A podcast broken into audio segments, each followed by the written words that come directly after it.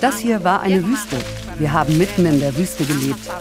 Dann haben wir das Land abgezäunt, um Büsche und Bäume zu pflanzen. Aber am Anfang war hier nichts als Wüste.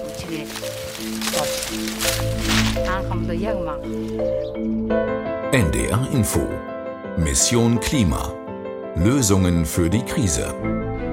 Hi, ihr hört den Klimapodcast von NDR Info. Ich bin Arne Schulz. Und ich bin Susanne Tappe. Wir schauen uns hier die größten Verursacher der Klimakrise an. Und ganz wichtig, wir suchen nach Lösungen, stellen euch besonders vielversprechende Lösungsansätze vor. Und heute schauen wir nach China.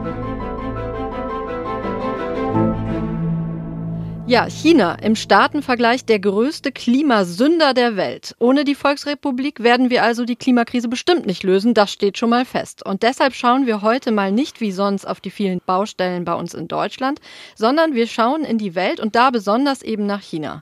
Anne, vielleicht lieferst du uns vorweg mal die wichtigsten Fakten zu diesem riesigen Land.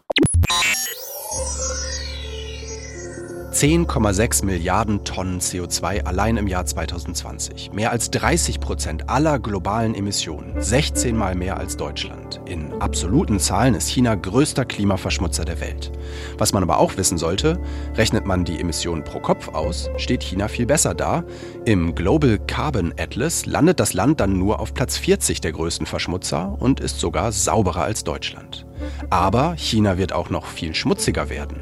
In den nächsten Jahren wird das Land voraussichtlich noch deutlich mehr Treibhausgase verursachen als jetzt.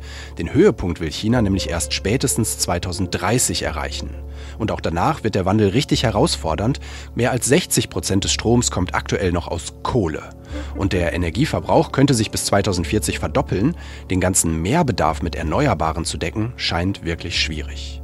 Andererseits investiert China schon heute massiv in grüne Technologien. Das Land verfügt hier über mehr als die Hälfte der Patente, liegt dabei schon heute vor den USA, Kanada, Großbritannien und Deutschland. Und die Forschungsausgaben sollen in den nächsten Jahren auch noch deutlich steigen. Auch der Ausbau von Solar- und Windkraft kommt inzwischen immer stärker voran. Im Jahr 2020 war allein China für die Hälfte des Zubaus bei den erneuerbaren Energien verantwortlich, also die Hälfte der weltweiten Fortschritte bei der Energiewende ging auf das Konto Chinas wirkt auf mich wie ein Land der Extreme. China ist also nicht nur der größte Verschmutzer, sondern offenbar auch richtig ambitioniert bei Klimaschutz. Und vielleicht können wir sogar einiges lernen von China im Kampf gegen die Klimakrise. Um das herauszufinden, nehmen wir euch jetzt mit in die Wüste. Ja, und unsere China-Korrespondentin Eva Lambi-Schmidt ist uns jetzt zugeschaltet. Hi Eva. Hi. Hallo Eva, das hier ist ja ein Podcast über Lösungen, aber bei China fallen den meisten erstmal Probleme ein, allen voran die Kohle. Und China baut ja sogar neue, weitere Kohlekraftwerke, oder? Ja, das stimmt. Also China hatte zwar angekündigt, im Ausland keine Kohle mehr anzubauen und wollte das als gute Nachricht verkaufen, aber man muss da immer genau hinschauen. Im Inland will China weiter Gas geben, was Kohle angeht, bis etwa 2030, denn sonst würden sie ihre hochambitionierten wirtschaftlichen Ziele nicht erreichen. Und ja, um diese Ziele zu erreichen, braucht China extrem viel Strom. Und so wie bei uns und in anderen Ländern auch, braucht auch China immer mehr Strom. Und jetzt kommt das Ambivalente. China will zwar international zeigen, ja, wir sind am Start. Auch wir sehen die Klimakrise. Auch wir wollen klimaneutral werden. Aber first things first, erst noch die groß angesetzten Ziele erreichen. Noch einmal auf letzte Minute quasi alles hochfahren und dann erst wieder alles runterfahren bis 2060. Und trotzdem gibt es ja auch jetzt schon das andere China, sage ich mal, also wo grüne Lösungen vorangetrieben werden. Wo denn genau eigentlich? Ja, zum Beispiel in der Wüste Gobi, das ist die zweitgrößte Wüste der Welt.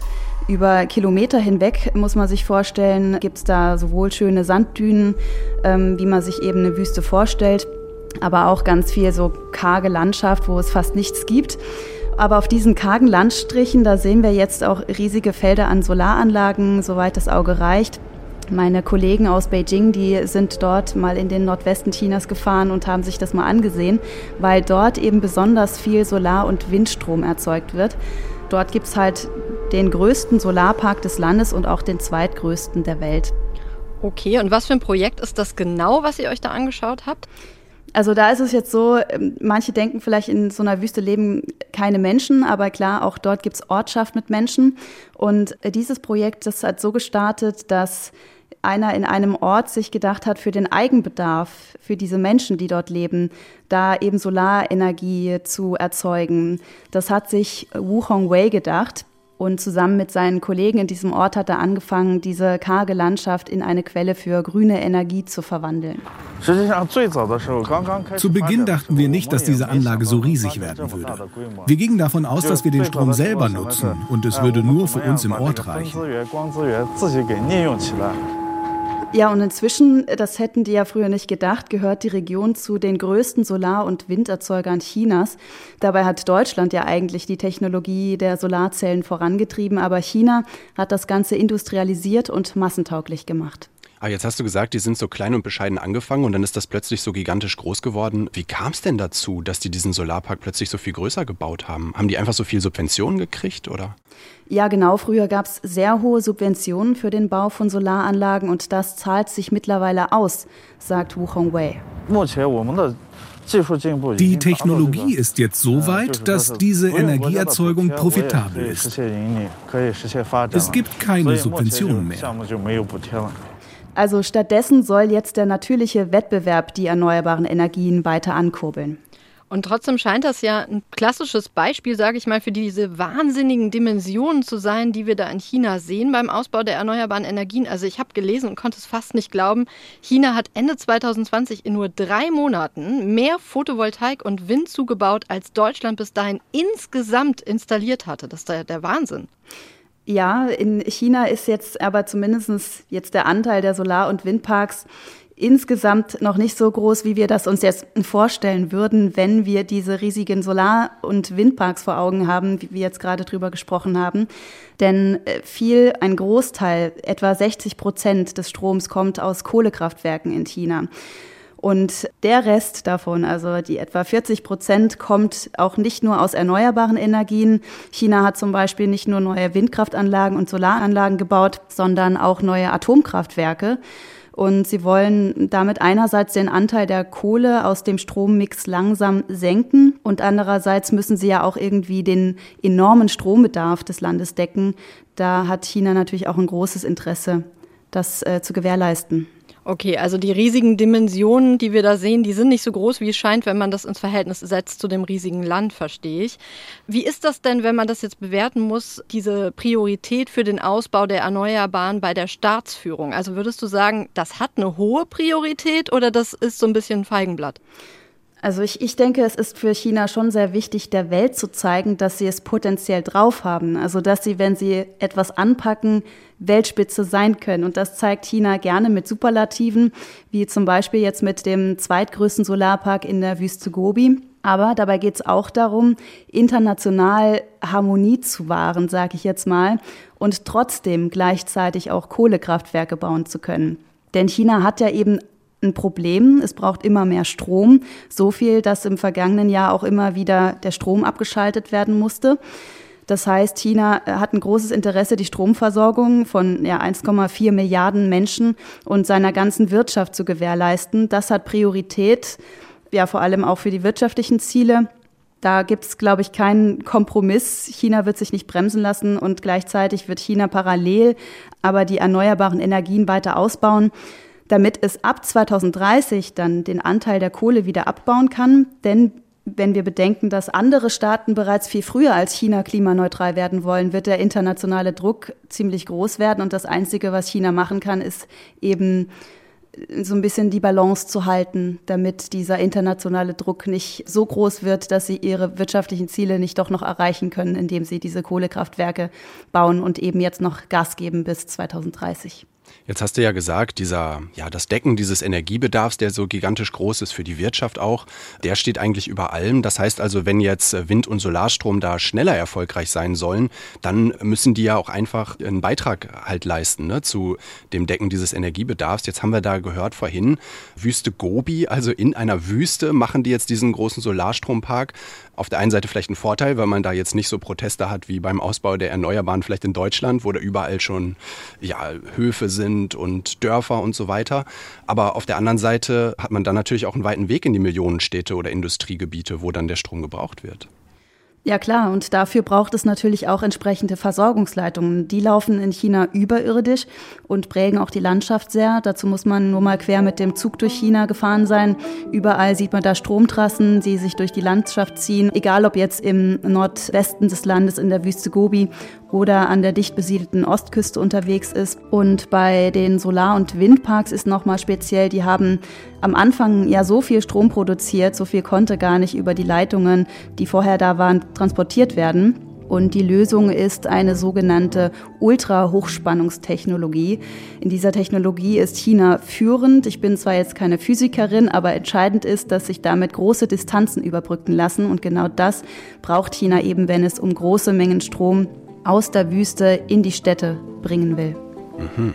Und dann hast du uns ja auch vor der Aufnahme äh, schon erzählt, dort in der Wüste Gobi entsteht dann zusätzlich auch noch ähm, einer der größten Batteriespeicher der Welt. Genau, das ist ganz interessant, denn bisher gleicht Kohlestrom alle Unregelmäßigkeiten aus. Also wenn es zum Beispiel, ja, wenn keine Sonne scheint an manchen Tageszeiten, nicht genug Strom aus der Sonnenenergie gibt, dann soll künftig hier in diesem Batteriespeicher die grüne Energie gespeichert werden. So kann sie sich selber ausgleichen.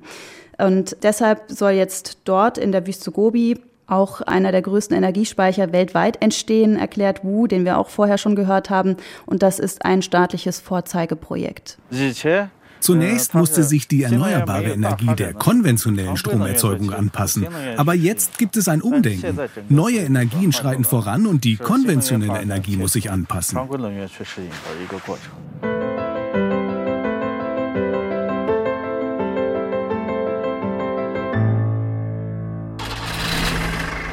So, wir springen jetzt noch mal ein bisschen weiter, läppische 1400 Kilometer weiter und sind immer noch in der Wüste, aber bei einem Paar, das in der Wüste Landwirtschaft betreibt. Eva, wie geht das? Genau, hier haben sich Bai Chinkele und seine Frau, das ist eine Bauernfamilie, zur Aufgabe gemacht, die Sanddünen zurückzudrängen. Also die wohnen seit vier Generationen hier und pflanzen fleißig Bäume in der Wüste. Dafür haben sie jetzt gar keine professionellen Werkzeuge, sondern machen das einfach mit einem Eisenstab und ein paar Ästen. So kann man sich das vorstellen. Diese hier haben wir letztes Jahr gepflanzt. Im zweiten Jahr wachsen sie sehr schnell. Jetzt im Herbst wollen wir noch mehr Bäume in dieser Reihe hier pflanzen. Es braucht quasi drei Jahre, um die Wüste zu begrünen. Und dieses Stück Wüste, das wurde der Familie vor über 50 Jahren zugeteilt. Damals erschien das total wertlos, doch seit zehn Jahren subventioniert die chinesische Regierung jeden gepflanzten Baum. Alle in unserer Gemeinde pflanzen hier Bäume. Eine Reihe hinter der anderen. Unsere Nachbarn pflanzen hier im Osten. Es ist wichtig, dass wir uns alle um die Umwelt kümmern. Ja, das klingt jetzt erstmal so klein, ein paar Bauern, die da Bäume pflanzen, aber das Projekt heißt ja Grüne Mauer, da erahnt man die Dimension, die das hat. Und das ist auch wieder ein Beispiel dafür, trotz aller Probleme, die wir überhaupt nicht wegreden wollen, dass China aber, wenn sie Klima- und Umweltprojekte angehen, das häufig in extrem großem Maßstab gleich tun. Oder siehst du das anders, Eva? Ja, ich denke, in diesem konkreten Fall hatte China überhaupt gar keine Wahl, denn äh, die Natur holt sich alles zurück, in dem Fall die Wüste. Und dass sich Wüsten ausbreiten, ist ein natürliches Phänomen, das äh, weiter verstärkt wird, wenn man eben vorher viel abgeholzt hat. Und das hat China in den Jahrzehnten vorher getan. Die Folge sind zum Beispiel Sandstürme, die bis in die Hauptstadt Peking reichen. Und da war dringender Handlungsbedarf. China hat in dem Fall bereits zu spüren bekommen, was passiert, wenn man nicht auf die Natur achtet. Und das Ziel, um da jetzt entgegenzuwirken, ist ja nun eine 4800 Meter lange grüne Mauer, ein Schutzwall quasi, der die Wüste daran hindern soll, sich weiter auszubreiten. Und ich meine, dass dieses Projekt gleichzeitig das Leben der Bauern vor Ort verbessert hat, das zeigt zumindest, dass dieses spezifische Projekt in meinen Augen genau an der richtigen Stelle ansetzt. 4800 Kilometer grüne Mauer, meintest du natürlich, ne? Also wirklich eine beeindruckende Dimension. Aber sag mal, diese Familie, die da mit dem Metallstab Löcher bohrt und Bäume pflanzt, diese Bauernfamilie, was bringt denen das Aufforsten denn eigentlich? Die machen das vor allem für ihre Tiere. Hier kann man sie auch hören. Und die sind die Lebensgrundlage der Familie. Also die Familie verkauft das Fleisch der Schafe und der Kühe und dadurch, dass sie die Wüste begrünen, wird auch der Boden fruchtbarer und sie können mehr Futter anbauen. Vor 40 Jahren zum Beispiel hatten sie nur genug Futter für drei Kühe und fünf Schafe. Und mittlerweile wächst sogar Mais an schattigen Plätzen und sie können sich auch mehr Tiere leisten. Das hier war eine Wüste. Wir haben mitten in der Wüste gelebt. Dann haben wir das Land abgezäunt, um Büsche und Bäume zu pflanzen. Mit der Herde waren wir zu verschiedenen Jahreszeiten an unterschiedlichen Weideplätzen. Aber am Anfang war hier nichts als Wüste.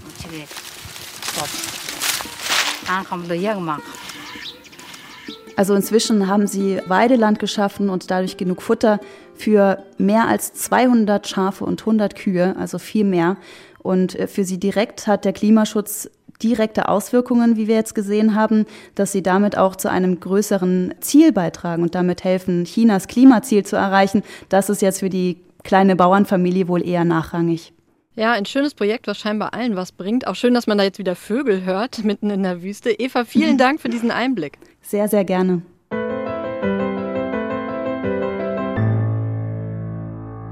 Ja, also da ist diese Ambivalenz, dieses einerseits, andererseits, glaube ich, ganz gut rübergekommen. Ähm, mhm. Also ich habe das so verstanden, es gibt schon wirklich Superlative in China beim Thema Klimaschutz, also beim Aufforsten, bei diesem gigantischen Batteriespeicher, aber auch bei den neuen Stromtrassen, von denen uns Eva erzählt hat. Aber das gesamte Land wird wahrscheinlich erst Tempo Richtung Klimaschutz machen, wenn sich das auch wirtschaftlich lohnt, oder? Ja, genau. Und nur wenn China jetzt eben schon fast ein Drittel aller weltweiten Emissionen ausmacht, dann kann die Weltgemeinschaft ja eigentlich nicht einfach zusehen und hoffen, dass das da irgendwann einfach mit mehr Tempo vorangeht äh, und dass das schon irgendwie läuft in China. Also ist ja die Frage, wie kann man Klimaschutz in China, aber natürlich auch in anderen Ländern wie Indien oder in, auch in ärmeren Ländern, wie kann man das da attraktiver machen? Was kann Deutschland da vielleicht auch beitragen? Darüber sprechen wir jetzt mit Sonja Peterson vom Institut für Weltwirtschaft in Kiel. Kiel. Sie forscht äh, schwerpunktmäßig zur internationalen und europäischen Klimapolitik und sie ist Expertin für CO2-Bepreisung. Hallo Frau Peterson, schön, dass Sie dabei sind. Ja, freue mich auch auf ein anregendes Gespräch. Was könnte denn die internationale Gemeinschaft tun oder wie könnte sie die chinesische Regierung dazu bringen, sich noch mehr für Klimaschutz einzusetzen? Ja, zunächst einmal möchte ich doch gerne festhalten, dass China aus meiner Sicht durchaus klimapolitisch bereits aktiv ist und vorankommt. Insbesondere hat China ja letztes Jahr ein nationales Emissionshandelssystem implementiert und das war wirklich ein sehr großer Schritt. Trotzdem ist es natürlich so, dass das bislang nicht ausreicht, gerade weil China ja so ein großer Emittent ist und alles, was es tut, so starke Auswirkungen auf die globalen Emissionen haben. Allerdings ist es aus meiner Sicht kaum möglich, China zu irgendetwas zu zwingen. Das Einzige, was, also, oder das Wichtigste, was zu tun bleibt, ist tatsächlich auf internationaler Ebene Klimadiplomatie zu betreiben, das Thema fortwährend auf der Agenda zu halten und auch mit China selber im Gespräch zu bleiben. Und ich glaube, da ist es tatsächlich ein ähm, wichtiger Schritt, dass in Deutschland jetzt auch in der Außenpolitik ähm, Klimapolitik wichtiger genommen wird. Das Thema Klimadiplomatie, das interessiert uns, denn wir wollen ja tatsächlich gar nicht nur auf China schauen, sondern wir wollen ganz grundsätzlich schauen, welche Möglichkeiten Politik hat, um andere Staaten zum Klimaschutz zu bewegen. Was mir spontan einfällt, ist Verträge schließen, Geld zahlen. Was gibt es da denn sonst noch für Mittel und Wege? Aus meiner Sicht ist tatsächlich das Allerwichtigste, selber voranzugehen und ein Beispiel zu geben, wie eine, ein Industrieland, eine Industrieregion wie Europa klimaneutral werden kann, und zwar auf eine Art und Weise, die weiterhin hohen Wohlstand sichert und auch äh, mit einer hohen Energiesicherheit. Ähm, wenn es uns gelingt, die dafür notwendigen Technologien entsprechend weiterzuentwickeln und marktfähig zu machen, dann werden andere Länder davon stark profitieren und das auch übernehmen können. Also ich denke, da sind die erneuerbaren Energien ein sehr gutes Beispiel. Da hat Deutschland, aber auch Europa ja massiv dazu beigetragen, Wind- und Solarkraft weiterzuentwickeln und marktfähig zu machen. Und ich finde, das hat man sehr schön in der Zeit von der Trump-Regierung in den USA gesehen, wo die Emissionen aufgrund des Einsatzes von erneuerbaren Energien gar nicht unbedingt gestiegen sind, obwohl ja da keine aktive Klimapolitik betrieben wurde.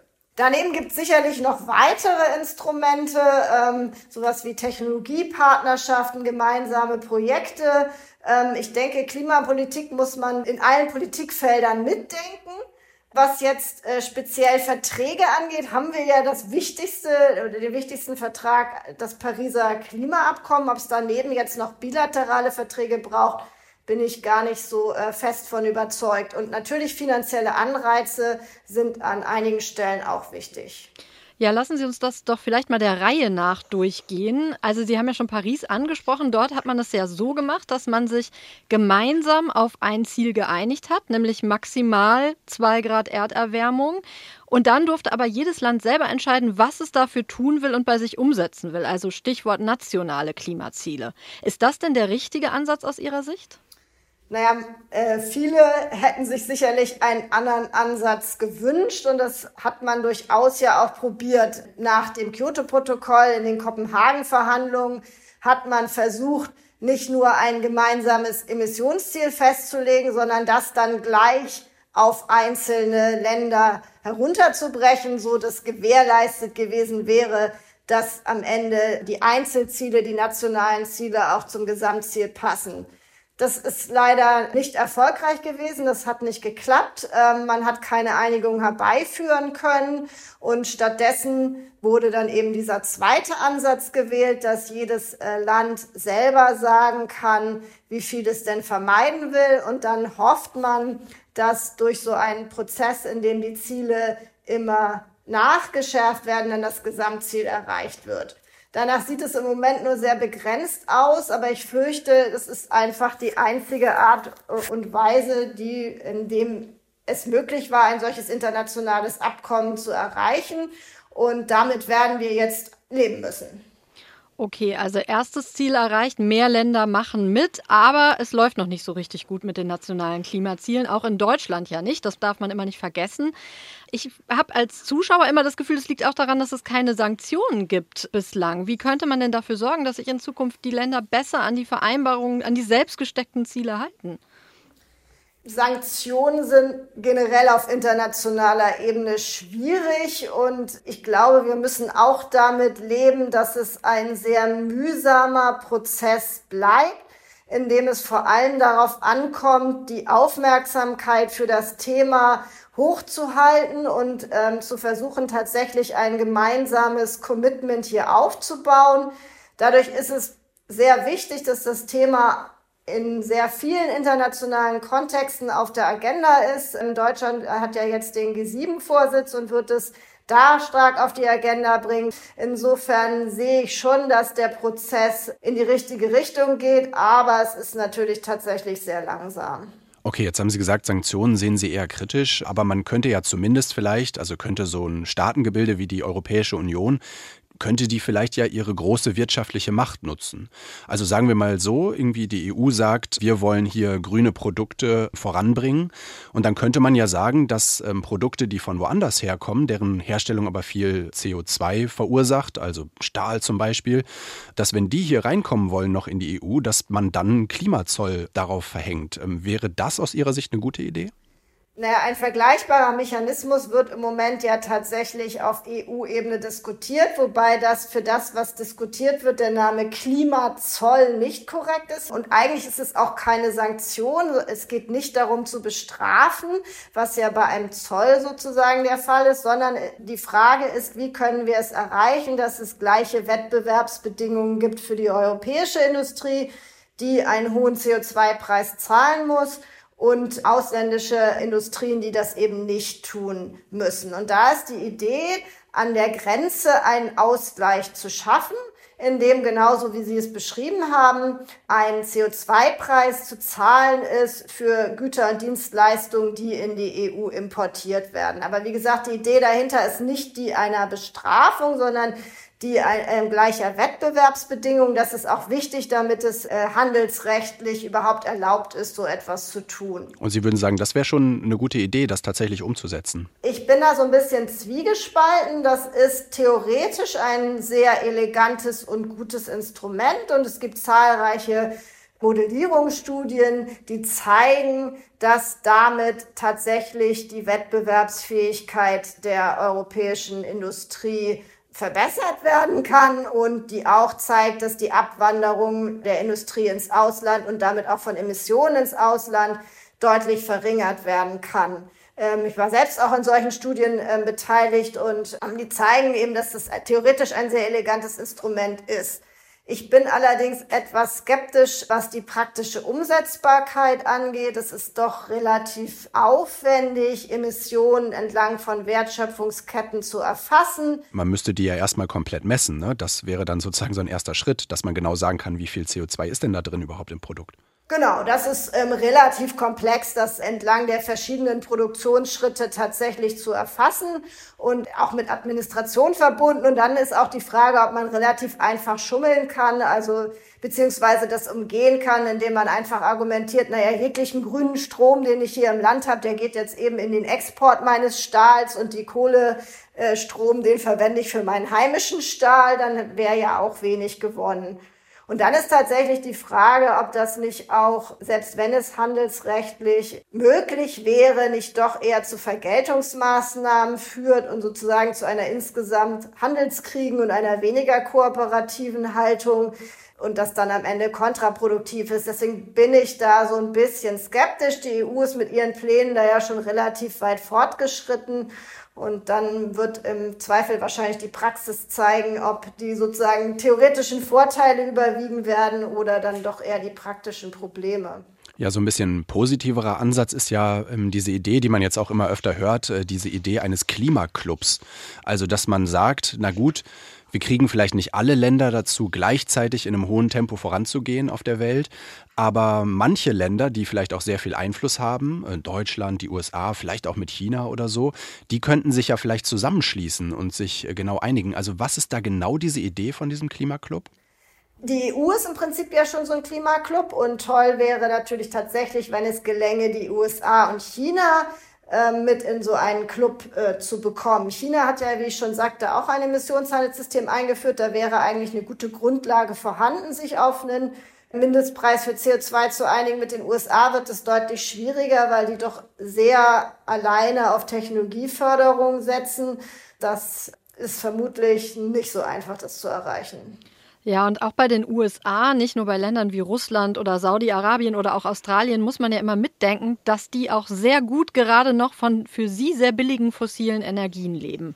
Wie könnten wir sie denn dazu bringen, mitzuziehen? Also sollten wir zum Beispiel unsere Gas- und Öllieferverträge mit Ländern wie den USA oder auch Russland kündigen und ihnen dann stattdessen zusichern, wir würden nachhaltig produzierte Energie von euch abkaufen? Also sattelt doch mal um.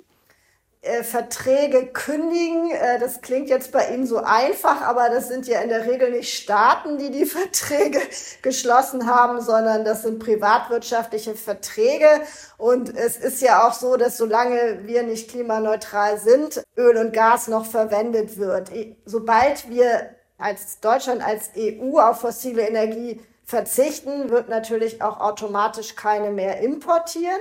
Es ist natürlich trotzdem schwieriger, dann staatliche Verträge auch für erneuerbare Energien zu schließen. Ich sehe aber tatsächlich, dass viele der Länder, die jetzt große Energieexporteure sind, hervorragende klimatische Voraussetzungen haben, um im großen Umfang erneuerbare Energien herzustellen. Das gilt für Australien, das gilt für Russland, das gilt für den Nahen und Mittleren Osten. Da können also im großen Umfang erneuerbare Energie hergestellt werden und was gerade für ähm, Deutschland und Europa attraktiv ist, diese verwendet werden, um Wasserstoff herzustellen, den man nach allen Voraussagen in verschiedenen Bereichen braucht, um diese klimaneutral aufzustellen. Und ich sehe tatsächlich, dass da jetzt auch ja Partnerschaften diskutiert werden und dass das eine neue Chance für diese Länder sein kann und auch eine Chance zukünftig dann von Klimapolitik zu profitieren.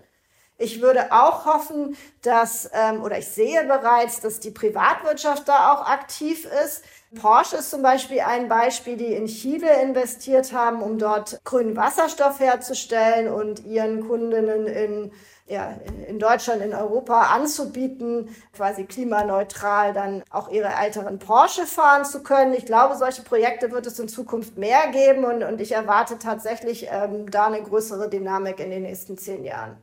Ich habe noch so einen einfach klingenden Vorschlag, beziehungsweise eigentlich hatte die Idee natürlich nicht ich, sondern Ecuador hatte die vor Jahren. Und zwar hat das Land angeboten, wir stellen unseren Regenwald unter Schutz, wir verzichten darauf, dort Öl zu fördern, das liegt da nämlich. Dafür muss uns aber die internationale Gemeinschaft eine Entschädigung zahlen. Das wurde damals abgelehnt. Inzwischen wird zu Teilen bereits Öl gefördert im Regenwald. Wäre das nicht eigentlich eine gute Idee gewesen, die man jetzt vielleicht noch mal rauskramen sollte? Ich fand das damals bereits eine interessante Idee und finde es nach wie vor eine interessante Idee, dass ähm, tatsächlich konkrete finanzielle Anreize gegeben werden, auf fossile Energien zu verzichten. Und ich finde tatsächlich, da kann man neu drüber nachdenken. Es hat ja gerade jetzt auf der letzten COP ein Abkommen mit äh, Südafrika gegeben, das finanziell beim Kohleausstieg unterstützt werden soll. Ist jetzt ein bisschen anders gelagert. Da geht es nicht darum, Ressourcen im Boden zu lassen, sondern quasi erneuerbare Kraftwerke zu bauen und, und aus der Kohle auszusteigen. Aber es geht ein bisschen in dieselbe Richtung.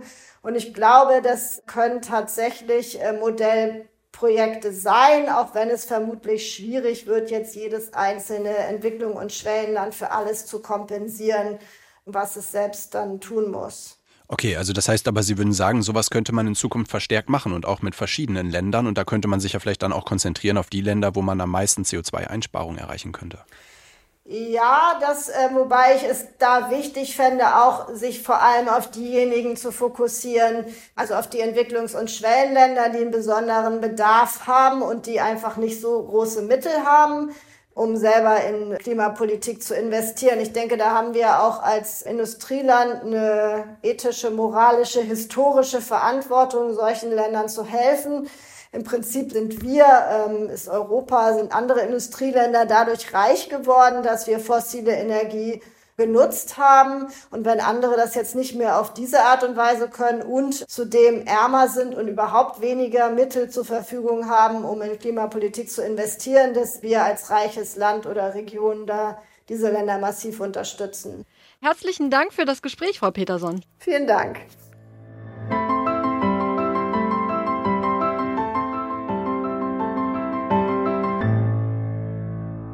Soweit unser Versuch, hier am Ende nochmal ein bisschen den Rundumschlag zu wagen. Viele wichtige Punkte haben wir angerissen, denke ich, aber es gibt natürlich noch viel, viel mehr zu besprechen.